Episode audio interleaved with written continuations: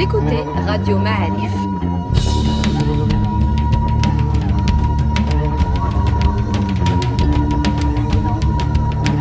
Le podcast Histoire.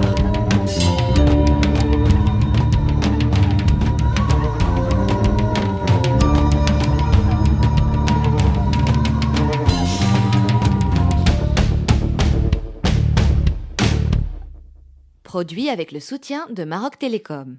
Bonjour les amis et amis de Radio Ma'alif, euh, bienvenue dans un nouveau podcast Histoire.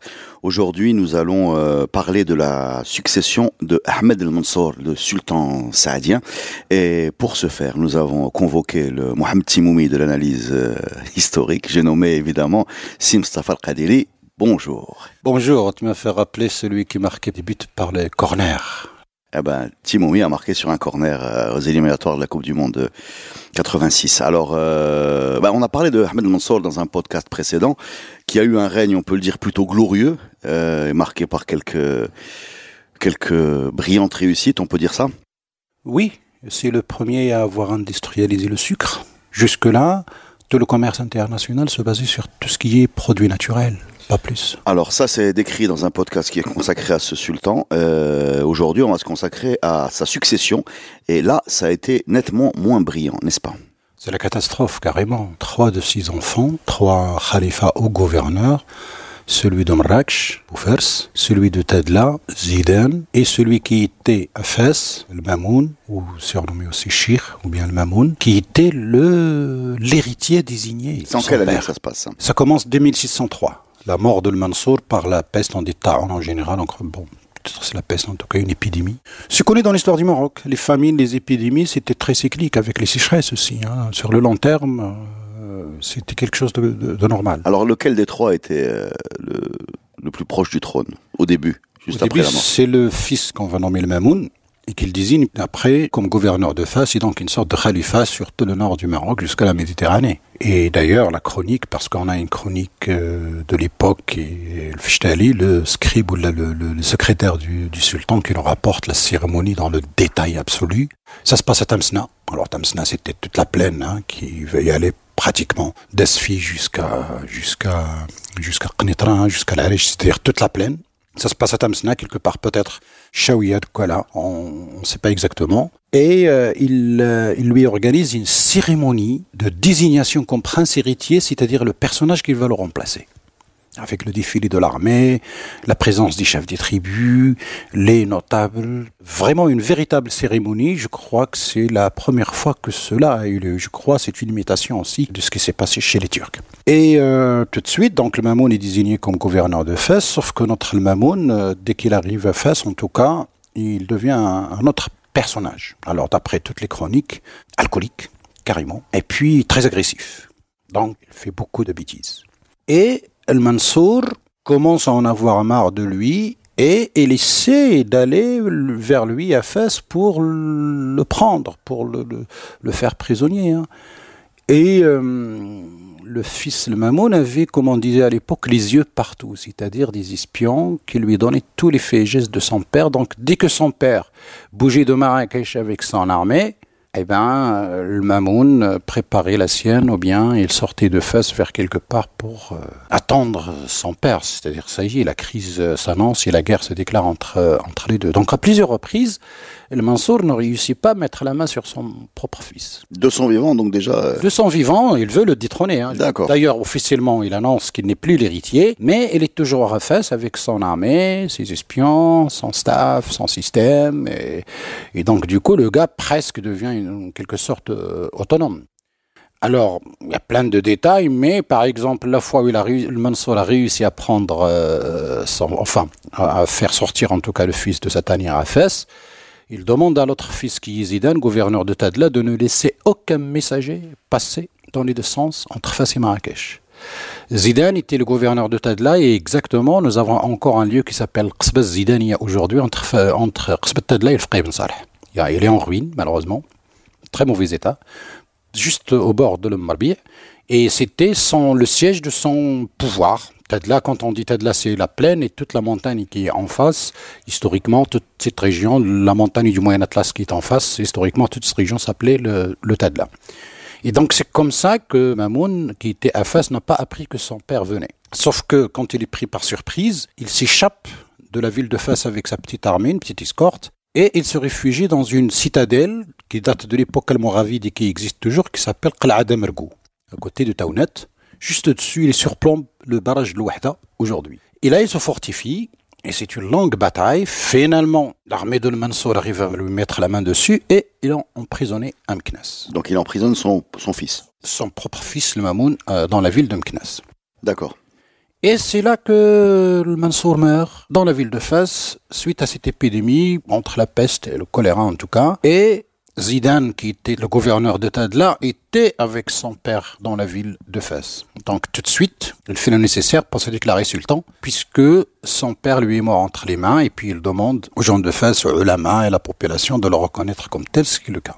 Et il donne à son chef de l'armée, qui était le fameux Jodar, qui avait été envoyé à Tombouctou, d'aller lui ramener le mamoun de Knes De sortir de prison. Mais de l'amener prisonnier. D'accord. Pas de le libérer. Un transfert. Un transfert. Mais notre Jodar a fait le choix inverse.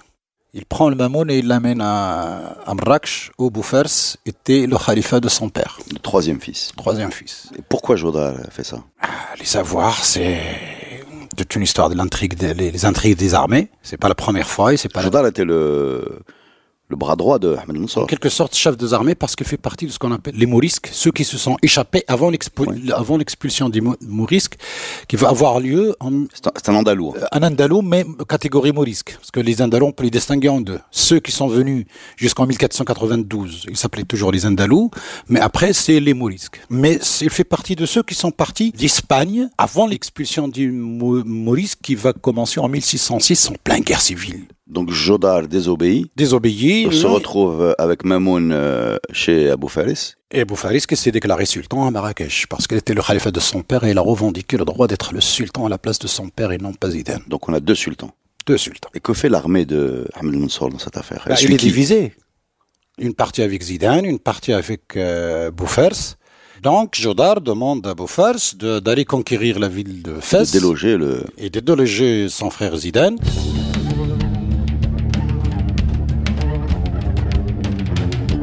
Donc on a, on rappelle, on a donc Zidane qui est Hafez déclaré sultan. Oui. Euh, Mamoun euh, et Jodar sont, ont rejoint Bouffers à Marrakech. Oui. Où Bouffers s'est déclaré également sultan. Absolument. Voilà. Il va y avoir une, une guerre civile en fait. Et eh ben, euh, Jodar demande à Bouffers de monter vers Fès pour la libérer. Mais lui dit, bon, hein, tu sais, ton fils n'est pas capable de faire la guerre. C'est Mamoun qui est capable de la faire. Donc tu désignes Mamoun à la tête de ton armée qui va partir de Marrakech à Fès pour la conquérir. Et c'est ce qui arrive, bien sûr. Il lui fait promettre de ne pas hein, faire de bêtises, de se déclarer sultan, conquérant, etc., etc. Et l'armée de Bouffers, sous la conduite de son frère El Mamoun, a vaincu Zidane. Zidane. À Fès. À Fès. D'accord. Arrivé à Fès, le Mamoun se déclare sultan. Deuxième trahison. Troisième. Donc ça fait une, équation à trois. Voilà. D'accord. C'est Jodal, j'ai l'impression, qui manipule tout ça. Bah, Tel que tu le racontes, hein, je sais pas. Euh, oui, vu ce qu'il a fait, oui. On peut imaginer cela, oui, effectivement. C'est lui. Qui... Alors Zidane se sauve, il est vivant, il est capturé. Il se sauve, il se sauve, il part vers les Turcs, il va à Tlemcen. D'accord. Il demande de l'aide, bien sûr, aux Turcs. Mais ça tarde. Ça tarde, l'aide turque n'arrive pas. On va le voir. Il va finir par venir à Sijlmassa, juste à côté de la frontière, Tafilelt. Et il arrive à convaincre les gens, ils le suivent. Il vient vers Dra, il remonte l'Atlas et il bat l'armée de Bouffers à Marrakech. Bouffers s'échappe de Marrakech, Zidane est de nouveau sultan à Marrakech. On a toujours le Mamoun à Fès. D'accord. Ça va le, le triangle? Non, non, c'est le triangle, le cercle? Non, non, il faut juste être concentré. Si on est concentré, euh, c'est très logique. Donc la situation là, tout de suite, elle est comment? Eh ben, Bouffers s'échappe de Marrakech, il va vers la montagne de Haut Atlas, chez une tribu qui s'appelle Msfiwa, qui existe toujours. Et le conflit commence entre le Mamoun et Zidane. Qui était allié euh, avec Jourdal il y a quelques minutes. Absolument. D'accord. Et Zidane, qui monte vers le nord, qui attaque euh, la ville de Fès, et il gagne la bataille et euh, notre le Mamoun s'échappe vers le nord-ouest, vers le Qasr al-Kbir, qui s'appelait Qasr Koutama à l'époque. Carrément, il traverse la mer et il va chez Philippe III, le roi des Espagnols, à lui demander de l'aide. D'accord. Pour retrouver son trône. Et en échange, il lui promet de lui donner la ville de l'Arèche comme position. Donc Philippe III accepte. Il prend la famille de Mamoun en otage.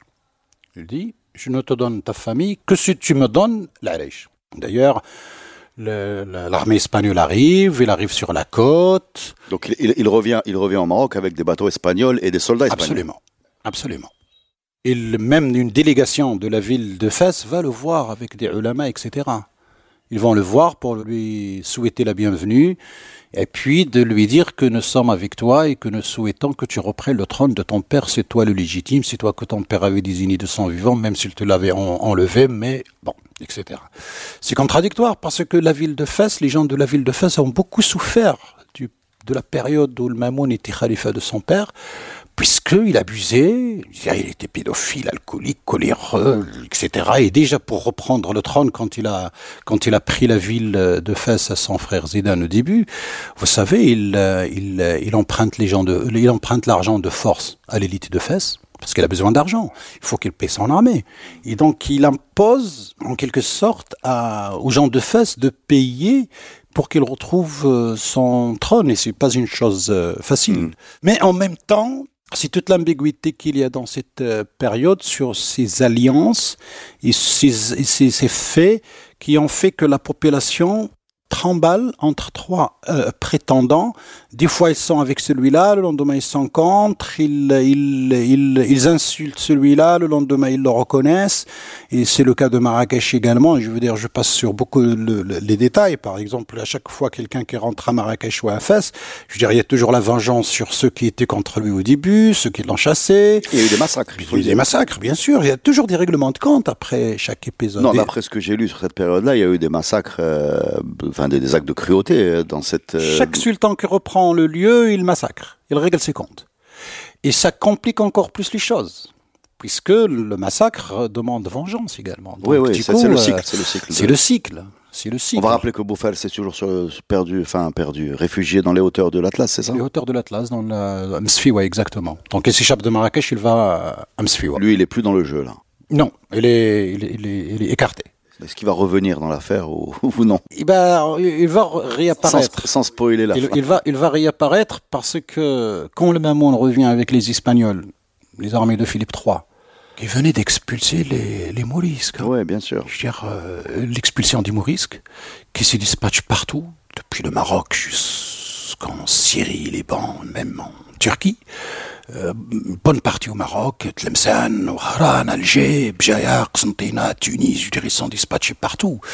C'est un véritable drame vécu à ce moment-là et qui participe aussi à la complication de la situation déjà compliquée puisqu'on peut utiliser le terme de guerre civile euh, des trois rois qui utilisent l'armée. Il y a l'armée professionnelle mais aussi l'armée composée des tribus et tout ce beau monde rentre en, guerre à un moment où il fallait être unis parce que la géopolitique mondiale commençait à changer, à beaucoup changer.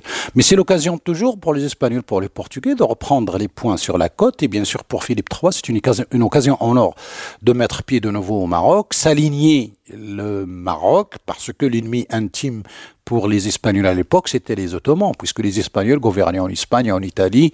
Les Ottomans étaient en ce qu'on appelle aujourd'hui la Yougoslavie, donc ils étaient voisins. Et en Algérie aussi. Et, en Algérie aussi. Donc le jeu entre les, les, les deux puissances était immense.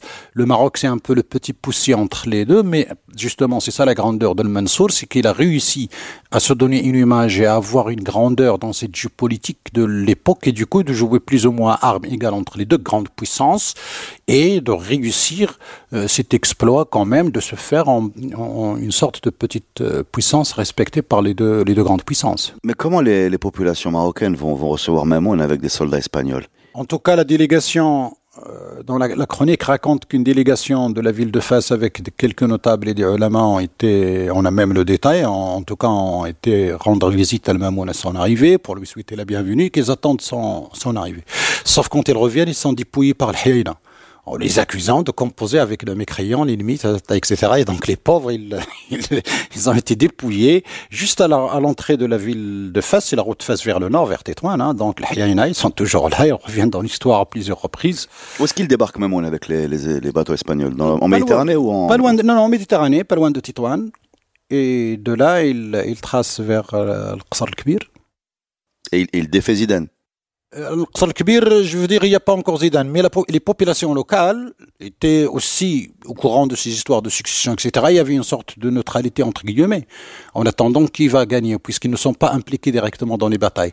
Par contre, quand euh, il rentre à Al-Qasr et puis il envoie son chef euh, d'armée demander à la population de l'Arish de vider la ville et de la donner aux Espagnols. Euh, Alors là, personne n'a accepté, ni à l'Arish, ni à Qasr al-Kibir, et du coup, ça a provoqué une histoire terrible, parce que du coup, à ce moment-là, le, le Mamoun envoie son fils, Abdullah, pour déloger le gouverneur de Zidane qui était à Fès.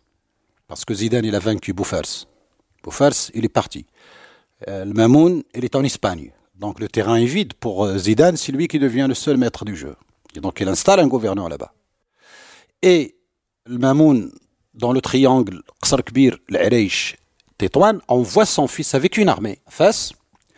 Il est rejoint par Bouffers, qui était réfugié dans le Haut Atlas. Il, rejoint le fils de son frère, et donc ils composent ensemble et ils gagnent la ville de Fès et ils rentrent de nouveau dans la ville de Fès. Voilà de nouveau le retour de Bouffers avec euh, le Mamoun dans le triangle nord-ouest entre Tétouan, Qasr al-Kbir et l'Aleish. Et est-ce que les Espagnols prennent effectivement possession de l'Aleish Oui, la ville est vidée de sa population de force par l'armée de Mamoun et les Espagnols prennent possession de la ville, oui. Après, ils vont prendre possession de Mehdia, après, de Jdida, c'est là qu'ils vont opérer un nouveau retour après leur expulsion euh, entre la période des Wattassides et avant les, Saadiens. Donc on a un retour de nouveau de ces Espagnols et de ces Portugais qui leur nient toujours sur la côte, soit côté méditerranéen, soit côté euh, atlantique. On va finir avec le Mamoun. Le Mamoun a été tué à côté de Tétouan par les tribus euh, de la région. Parce que finalement, ils en ont marre et de son comportement et de ses agissements et surtout sa composition avec les Espagnols. Donc il le tue sur place, lui, sa mère, euh, quelques autres pour ça que j'ai posé la question. J'imaginais euh, pas qu'on puisse gouverner sereinement avec un, tel, euh, enfin avec une, un tel démarrage. Quoi. Non. Donc le Mamoun, ça y est, Fini. Éliminé, tué à côté de Tétouan. On est en 1613. Donc combien de temps entre la mort de Ahmed Mansour et... et celle de le Mamoun? Oui. Dix ans. Voilà. 1603-1613. Mais 10 ans catastrophiques, hein Oui. Enfin, je veux dire pour la population. Oui. Parce qu'en euh, plus des guerres de succession, euh, de ce triangle euh, terrible, de l'arrivée des Espagnols, on, on, rap on, rappelle, on rappelle que c'était une période où le Maroc était traversé de, de calamités comme des épidémies. Des... Et puis on n'est pas très loin de la Reconquesta, c'est-à-dire l'expulsion des Andalous, 1492. C'est pour ça que cette histoire d'allergie de, de, qu'on a vis-à-vis -vis de la chrétienté est liée à ce moment-là. La Reconquesta ne s'arrêtait pas à l'Espagne. Oui, oui. Elle il... continuait sur l'Afrique et donc ils ont occupé d'Otanger jusqu'à jusqu'à Tunis. Tout comme la, la conquête, vue de notre côté, s'est pas arrêtée à Tanger. Absolument. C'est-à-dire, euh, on, on, est rentré de l'autre côté, et quand on a été euh, expulsé, ils sont rentrés de ce côté. Logique, puisque les nôtres, dans les manuscrits en arabe que les nôtres avaient écrits, ils appellent le détroit de Gibraltar Zouqaq. Mm. Zouqaq Zniqa. Mm. Donc, c'était rien du tout des deux côtés, et ça, c'est très ancien, même avant la période islamique. Le passage entre les, entre les deux, on a des rois je crois que c'est Yugurten ou Yugurta ou Massinissa, qui est né là-bas. Son père était un général dans l'armée romaine. romaine. Là-bas, il est né là-bas, il a grandi là-bas, et puis il est revenu. Il est arrivé en, en Numidie, et là, on a fait voir de toutes les couleurs à, à César. C'est-à-dire qu'on a l'habitude aujourd'hui, comme tu le dis souvent, de regarder le passé avec les yeux du présent. Et aujourd'hui, entre le Maroc et l'Espagne, ce sont deux continents, euh, deux cultures, deux, bon, deux mondes presque, on a envie de dire. Et à l'époque, non. Non. Voilà. Non, pas du tout. Une sorte de continuité euh, dans tous les sens. Et donc, du coup, c'est ce qui fait ce que le, le voisin intime ou l'ennemi intime. Donc, euh, normal. D'ailleurs, l'Espagne est toujours là. En septembre, Lilia, il est, il, est, il est là. Il a toujours un pied à terre euh, là. Et ça expliquerait aussi comment, euh, comme si ils avaient peur que c'est en, les libérant, en les restituant au Maroc, ils avaient peur que les Marocains mettent le pied de l'autre côté. Même si aujourd'hui c'est très peu probable, mais il y a quelque chose de psychologique lié à l'histoire et la psychologie de, l'histoire. Euh, l'ennemi intime côté espagnol, c'est El Moro. C'est El Moro, qui, le Mauritanien, hein, l'ancien nom du, du Maroc aujourd'hui. Et pour rappel, dans la côté Valence et côté Andalousie, il y a beaucoup de régions pendant l'été, ils ont un grand festival qui s'appelle Los Cristianos et los Moros, où ils restituent les batailles de l'expulsion euh, des Los Moros euh, par des parades, des, c'est une sorte de festival avec des parades, etc. Et ils font carrément un simulacre de bataille. Le matin, c'est les Moros qui, qui gagnent, et l'après-midi, c'est les chrétiens, comme ils s'auto-appellent, qui gagnent grâce à l'intervention des chevaliers blancs. Il y a tout un mythe sur le, chevalier blanc. C'est toujours, surtout à Valence, dans la région de Valence, c'est très fort. Jusqu'en 1995, ce festival se terminait par euh, l'acte de brûler une poupée qui représente le prophète Mohammed jusqu'en 1995.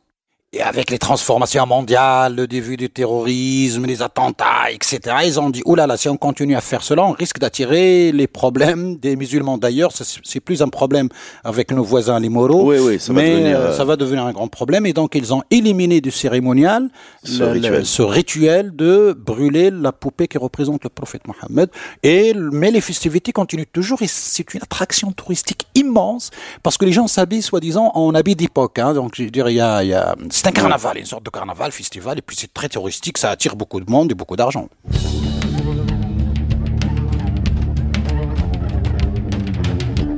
Donc le Mamoun finalement aura payé, ben, aura payé de sa vie cette alliance malheureuse avec euh, avec ce que tu appelles l'ennemi intime et il termine euh, mal. Voilà, il termine mal. Il reste sur la scène euh, Bouffers et Zidane.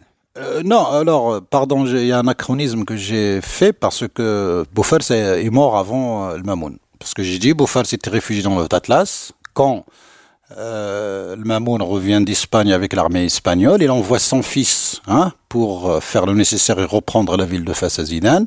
Bouffers rejoint le fils de le Mamoun à Fès, et ça on est en 1609.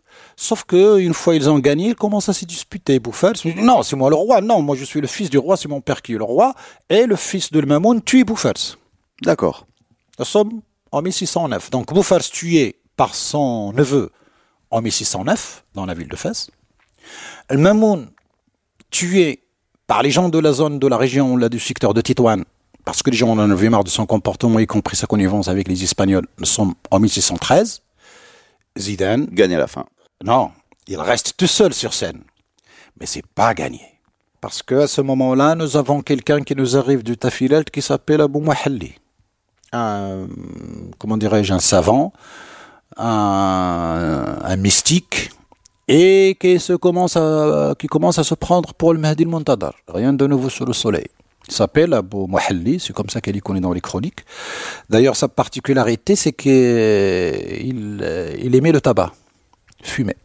Et bien sûr, il veut légaliser cela. Donc, il embête tous les ulama du Maroc, d'Algérie, d'Égypte. Il écrit partout. Est-ce que c'est légal ou illégal? Et dès que quelqu'un lui dit non, c'est haram, il, il, il s'énerve et il, il essaie de, de démontrer. D'ailleurs, c'est un indice historique sur l'entrée du tabac euh, au Maroc. Ce que les Tu viens d'Amérique, non? Non, non, ça vient juste de l'Afrique subsaharienne.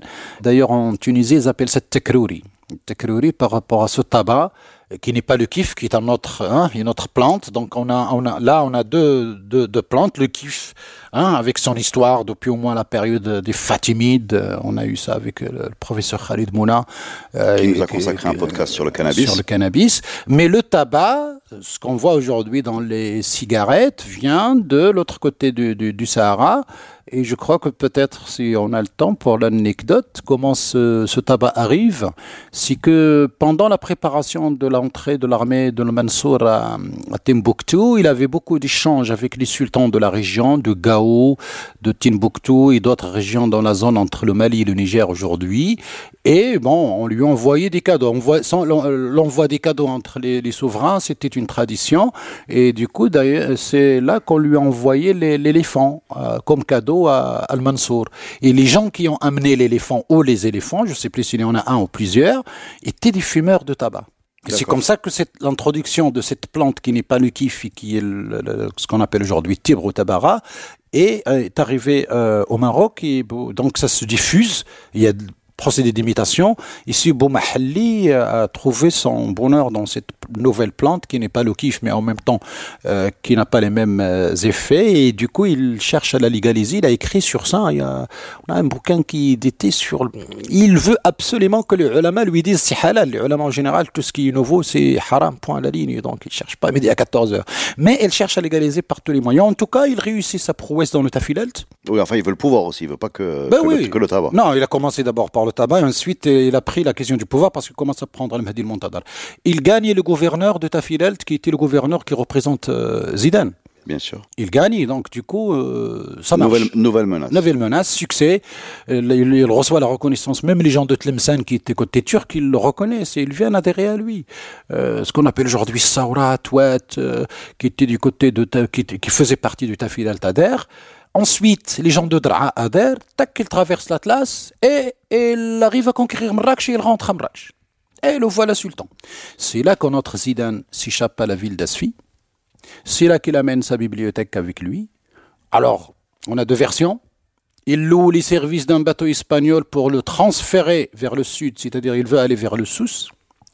Sauf que le bateau loué prend la direction du nord et il part en Espagne. La seconde euh, information dit non, c'est des pirates qui ont piraté le bateau loué, du coup ils l'amènent vers l'Espagne. Cette bibliothèque se trouve aujourd'hui à l'Escurial, en Espagne, il y est toujours. C'est une bibliothèque, excuse-moi. Quel type de, de... Bibliothèque royale. Non, des livres personnels. Des, livres, mais des correspondances aussi, les archives de l'administration. Voilà, c'est bien ce que je dis. Donc il y a des, documents officiels, pas seulement des, livres de. Bon, des bibliothèques, une sorte de bibliothèque archive. D'abord les bouquins, les ouvrages, la bibliothèque personnelle du roi, le Mansour, peut-être ses prédécesseurs, c'est-à-dire. Et les archives. Et les archives personnelles, les correspondances, les envois, les, les, les, les, les retours, et, etc. C'est-à-dire toute l'histoire de l'État. Alors malheureusement, je ne sais plus quelle année, les Espagnols ont déclaré qu'à un moment donné, je crois que c'était dans les années 20, en quel moment, cette bibliothèque a, suivi, a subi un, feu, donc il y a une partie qui a brûlé, malheureusement, mais elle est toujours là-bas. Et d'ailleurs, euh, petite parenthèse euh, toujours pour faire référence à nos podcasts, euh, cette bibliothèque est évoquée par euh, Madame euh, puisque Moulay Ismail va essayer de la récupérer et de l'échanger contre des otages que les pirates euh, capturaient sur les, les, les, les mers. Euh, effectivement, j'allais évoquer Moulay Ismail qui a essayé de la récupérer sans succès dans l'échange de, de, cette histoire. Mais il est toujours là, bon, il est à disposition des, chercheurs. Le problème pour nous, c'est que bon, euh, pour la consulter, il faut aller jusqu'en Espagne, combien de budget, combien de visas, etc. C'est pas, c'est pas, c'est pas facile. Mais peut-être avec l'évolution justement avec l'évolution des mentalités de, beaucoup de choses, j'espère que l'une de nos institutions euh, fasse le nécessaire et je crois que les Espagnols ne diraient non pour la numériser, obtenir une copie, comme nous sommes en train de faire pour les archives de la période coloniale avec la France et l'Espagne, c'est-à-dire avoir des, des, des, copies numérisées pour qu'on puisse en profiter et en bénéficier pour le bénéfice de la recherche euh, marocaine et du Maroc euh, dans son ensemble. Donc c'est là que c'est à ce moment-là que Zidane perd. Donc Zidane est à Asfi. Est à Asfi, il part vers le sud, vers le Sousse, et il demande de l'aide à, à l'un des puissants chefs de Zawiya dans la région, dans la montagne de Taludant, qui s'appelle euh, Ben Abdelmounaim al-Hahi et la Sazawiya dans la montagne de, de, de Taludant. Donc Zidane n'a plus d'armée, n'a plus de puissance. Son armée a été défaite qu'il avait, qu'il avait sous la main par ce qui prend Marrakech. Alors ce Boumahalli, c'est un phénomène aussi, paraît-il. Il se marie avec, euh, avec l'une des femmes de, de, de et il, il, lui fait un enfant qu'il qu'il appelle Zidane c'est c'est c'est euh, comment dirais-je une sorte de de, de de vengeance personnelle ou je sais pas quoi. En tout cas il y a y a y a quelque chose d'anormal et d'inhumain dans ce qui va se passer puisque ce bonhomme qui se prenait pour le Mahdi le, le Montadar euh, mystique savant, hein, il a fait des études, hum, on a ses références un peu partout, surtout dans euh, côté dans la région de Moulay dans le Moyen Atlas, chez un, un grand savant de l'époque qui s'appelle Ben qu'il passe aussi par la ville. Il est étudiant, Boumahalli, il était FS étudiant, jeune étudiant, il disait j'étais j'étudiais la grammaire uniquement de la langue arabe au moment de la bataille de Ouad al-Makhazin parce qu'il écrit un peu sa biographie, dont il, il, nous a laissé beaucoup de, de livres. Pendant la bataille de Londres, il avait peur, il a pris la peur, il avait la trouille et il s'échappe de la ville de Fès. Et puis euh, après le gain de la bataille, on retourne pour compléter. Après la grammaire, elle va passer à, Al-Fiqh. Donc, Abu Mahalli prend de nouveau Marrakech. Donc on a dit le Mamoun terminé, Bouffard terminé, mais l'État, ça y est, il est devenu faible. Et c'est à ce moment-là qu'on utilise déjà un terme s'appelle Sieb. Fès devient Saïba.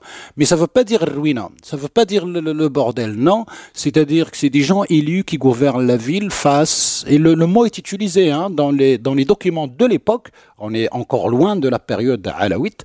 Dès qu'il y a un affaiblissement du pouvoir central ou des problèmes du pouvoir central, les gens se prennent en charge eux-mêmes et essayent de se gouverner pour mettre de l'ordre, pour organiser le, la vie, et surtout le quotidien et surtout le commerce, le, le, capital de la ville. Je veux dire, il y a de l'industrie, s'il n'y a pas de commerce, ben la ville meurt puisqu'il a besoin de, de manger. C'est les tribus de, de, de, la région de Fès qui lui fournissent du Moyen Atlas, du Rif, du Jbala, etc. Et puis ils ont besoin aussi de vendre leurs leur, leur, leur produits qu'ils fabriquent, hum, textiles, euh, cuir, etc., etc. Donc, si les gens ne s'organisent pas, c'est après surtout beaucoup de batailles, de guerres, de succession, le Mamoun, Zidane, etc. La ville en prend sur ses grades puisque le commerce. Fès, est en autogestion. Comme beaucoup d'autres régions. Mais dans le cas de la ville de Fès, les chroniques de l'époque parlent de la gouvernance de Sieb, c'est-à-dire les gens qui s'autogèrent. Et ça nous incite à mieux gratter sur cette notion de SIBA que la recherche coloniale avait euh, fait de, de, historique, structurelle de la période alaouite qui est spécifique à la période alaouite, c'est faux. Et ce n'est pas la première fois qu'à l'époque alaouite, quand il y a hum, une, vacance de pouvoir ou un, problème de succession, de, de, conflit entre les prétendants, euh, ce n'est pas le seul cas, puisque cela a eu chez la, la période saadienne. Cela a eu aussi lieu à l'époque des Mérinides. Chaque fin de dynastie se termine toujours par ces histoires de plusieurs prétendants, de, de désordre et euh, d'autogestion pour, euh, pour euh, régler bah, faire tourner le, problème. la vie, Et, continuer le, fonctionnement de la vie, oui. Laissons fesses de côté, revenons à, bah, la, à, la fin. Quoi. Il nous faut, il nous faut une, une situation stable à la fin de cette histoire, c'est-à-dire entre Zidane et, et Bourmahalli. Bourmahalli, le fumeur, pardon. Le fumeur, de qui nous vient de, de, de, de Tafil, absolument. Le fumeur, Mahdi Montsadar de Tafil. Eh ben, il demande, Zidane demande l'aide à ce puissant chef de Zawiya qui, qui, est très influent dans la région du souci de l'anti-Atlas. Il remonte à Marrakech. D'ailleurs, il y a un échange de correspondance avec Abou Mahalli extraordinaire où il y a plein d'insultes, mais dans un arabe classique que personne n'arriverait à comprendre aujourd'hui avec des renvois, des shortcuts. Vous avez ça, vous les historiens? Oui, oui, oui, on a la matière, hein, on a la matière. Je Donc ils s'insultent Ah oui, oui, oui, par lettres, etc. Et même, paraît-il, ils se sont connus jeunes étudiants à Fès. Donc il y a, il y a un passé commun entre les deux. C'est extraordinaire à lire cette correspondance très longue. Euh, des échanges de lettres à l'époque de 4, 5, 6 pages, même 10 pages, etc., avec beaucoup de gymnastique linguistique pour montrer que je connais, je sais mes classiques, etc., y compris des, des renvois par, par vers poétique. Hein. Ils peuvent citer euh, ou, le etc., pour dire un, un message. C'est malheureusement des choses qu'on n'apprend pas au Maroc parce qu'on nous enseigne une langue arabe du Moyen-Orient comme si nous, on n'avait pas de langue arabe, alors que quand même, c'est nous qui, qui avions fait la grammaire et de, de, cette langue, d'ailleurs, historiquement, jusqu'à l'arrivée de la, de la, de l'école moderne. Pour dire la grammaire au Maroc, on dit l'ajromia par rapport à quelqu'un qui s'appelle Ajrom Snhaji, qui est né à Fès. Très bien. Alors laissons la grammaire de côté et revenons à est-ce qu'il va y avoir une bataille? Il gagne la bataille. Oui, il y a une bataille. Il arrive, euh, il traverse le Haut Atlas, il arrive vers Marrakech, il se bat à Giliz et la petite montagne en face de, de, de, Marrakech. Il arrive par Emin pardon, par Emin il arrive à Boumaim et il bat l'armée de Boumahalli à Giliz et Boumahalli il est tué. Il est tué et sa tête est suspendue sur les remparts de la ville de Marrakech. C'est comme ça se termine l'histoire de ce prétendant qui vient de nulle part et qui a perdu. Sauf qu'Abdoumouni al se plaît à Marrakech, il s'installe. Bien sûr. Mais on, on, la, je, je, on, on, la sentait venir. Mais bon, finalement Zidane. Ah, il a laissé Zidane. Et Zidane euh, lui écrit, le supplie, etc., etc. Donc il, il, il cède la place à contre-cœur, mais Zidane il est là, il est coincé, il n'a plus d'armée, il n'a plus de puissance, il n'a plus, etc. Et notre Zidane, hein, bon, euh, il, il meurt lui en 1628. Après combien d'années de règne? Disons, si, on admet qu'il commence en 1603, ça fait 25 ans. D'accord. Mais 25 ans entre copie de conflit avec son premier frère qui est mort en 1609, le deuxième frère qui meurt en 1613. Entre 1613 et 1928, il, il, affronte notre euh, Abou Mahalli. Mais entre Abou Mahalli, à peu près, nous sommes en 1618, si mes notes sont bonnes, 1618 ou 1620. Bah, après, les, il, est, il est sultan, mais il n'a aucun pouvoir, il n'a pas d'armée, puisque le, al-Hahi, qui était euh, euh, derrière sa victoire pour revenir sur le trône est, est devenu le maître du, du, jeu. Sauf à ce moment-là, nous avons un autre chef de Zawiya qui apparaît dans l'anti-Atlas, à Tazrawalt exactement, c'est le fils de Sidi Ahmadou Moussa.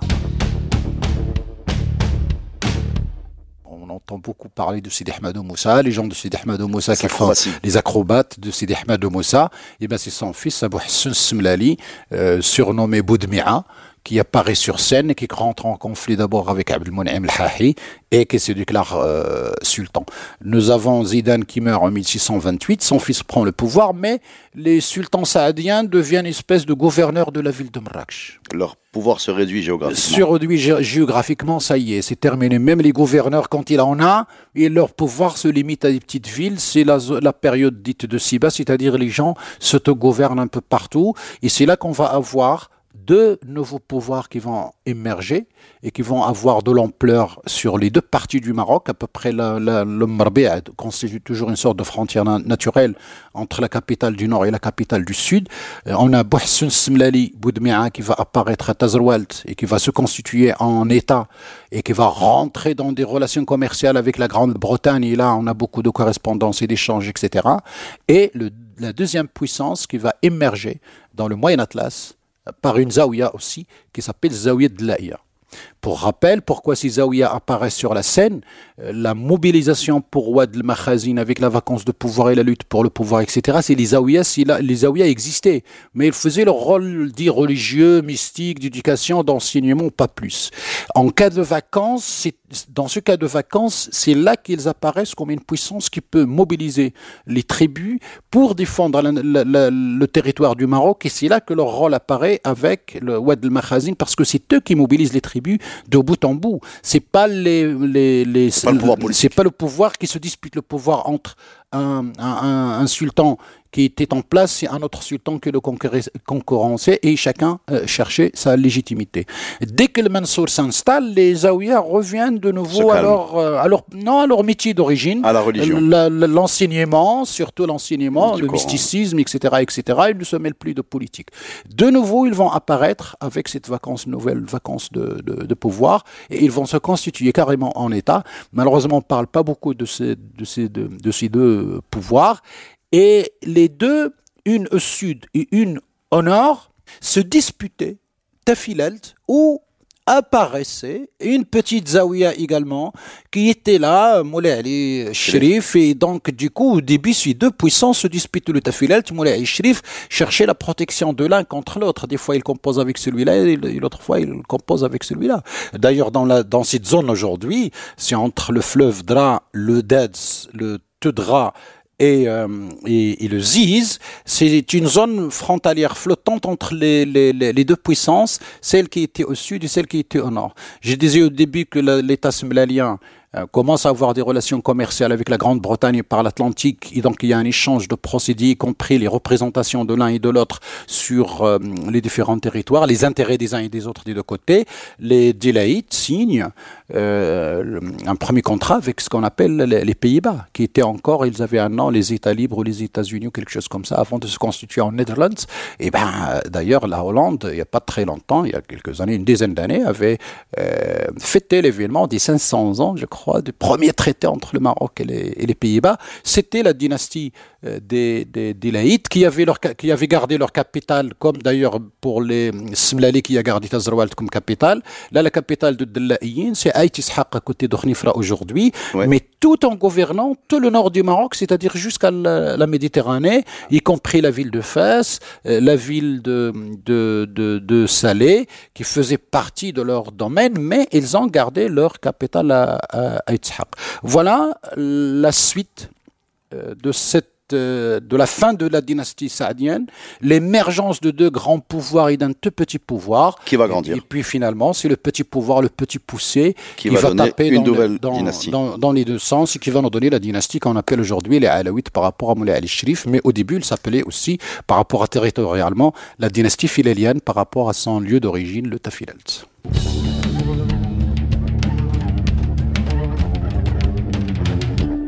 Alors, euh, pour, terminer, une dernière question. Comment est-ce qu'on peut comprendre tout, toute cette histoire? Qu'est-ce qu'elle nous apprend? Qu'est-ce qu'elle nous enseigne?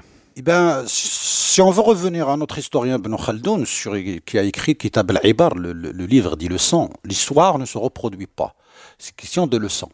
Et pour rendre justice à quelqu'un qui est un peu mal vu dans l'histoire du Maroc, c'est le sultan Moulay Hafid. Hein. On en avait parlé, on a évoqué son lutte avec son frère Abdelaziz. Finalement, il a fini par signer le protectorat et même il a abdiqué pour partir. Et ben, il nous a laissé un livre qu'il a appelé Da'ul Atabi Qadim. Comment peut-on traduire cela? Euh, le, le, mal est ancien, en quelque sorte. Et ben, il évoque ce conflit entre les enfants de Mansour comme l'origine du désastre du Maroc. C'est-à-dire qu'au moment où il va signer le protectorat avec la France, donc en 1912, il fait un livre où il situe l'origine à cette période-là. Oui, il remonte à cette période-là pour expliquer la, ce qu'on, si on peut utiliser le terme de décadence. C'est à ce moment-là, le problème de succession qui s'oppose avec la, la, la, la, la mort d'Al-Mansour, que la décadence du Maroc commence. Quand les Alaouites arrivent, ils ne font que gérer la décadence en quelque sorte selon euh, ce livre, parce qu'on va avoir le même scénario qui va se reproduire. C'est l'analyse de Moulay lui-même. Euh... Lui-même, c'est ce qu'il écrit dans ce livre d'Aoul Atabi Qadim. Il est disponible sur, euh, sur Internet en PDF, hein, je veux dire. Et puis, il, grâce aux archives qu'il a trouvées, il a trouvé des archives, des correspondances. Donc il a fait des recherches. Pour... Des recherches, il a trouvé des correspondances euh, d'Ol Mansour avec ses enfants, les enfants entre eux, il publie tout cela, hein, je veux dire en annexe, il publie tout ça, il dit mais regardez, ne, il faut pas m'en vouloir à moi. moi J'ai signé, mais, le, mais le mal était profond. Mais le, le mal était profond. D'ailleurs, la, la guerre des successions entre les enfants d'Al Mansour, c'est pas la dernière fois. On va avoir une nouvelle guerre civile pareille euh, avec les enfants de Moulay Ismail de 1727 à 1757 pendant 30 ans trois ou quatre ou même peut-être des fois cinq de ces enfants se disputent le pouvoir. Meknès, Fès, Tafilal, Tmarrak, Titouan. Je veux dire, euh, pareil, presque le même euh, scénario euh, qu'avec les enfants ici là, qu'on se rend compte que cette armée neutre non tribale que le Mansour avait mis en, place, mis en place. Sur le modèle ottoman Sur le modèle ottoman. Que le, que le Moulay Ismail avait repris avec ce qu'on appelle le Bakhr. Ben, il est devenu... Donc, Encore sur le modèle ottoman. Sur le modèle ottoman. Et ben, c'est les janissaires qui ont, je veux dire, assassiné l'Empire ottoman. Et c'est cette armée non tribale qui n'a pas d'attache, qui devient arbitre et qui fait en faillite euh, toute, toute la, la, dynastie saadienne. Merci pour tous ces éclaircissements. Podcast consacré à la guerre, euh, enfin, à la succession compliquée de Ahmed Mansour, dit Ahmed Mansour Dehbi. Podcast suffisamment complexe pour que pour la première fois euh, depuis que nous nous fréquentons, je vois euh, Simstafa Kadeli avec un cahier sous les yeux, des notes et une paire de lunettes. C'est dire euh, à quel point nous sommes allés loin euh, aujourd'hui ensemble. Merci pour votre attention. Partagez ce podcast si vous l'aimez. Et si vous l'aimez pas, ben, partagez-le quand même parce qu'on fait beaucoup d'efforts. Allez, au revoir.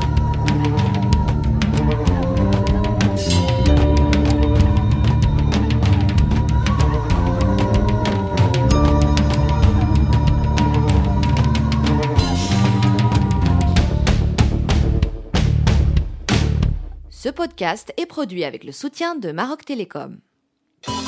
Maroc Télécom, un monde nouveau vous appelle.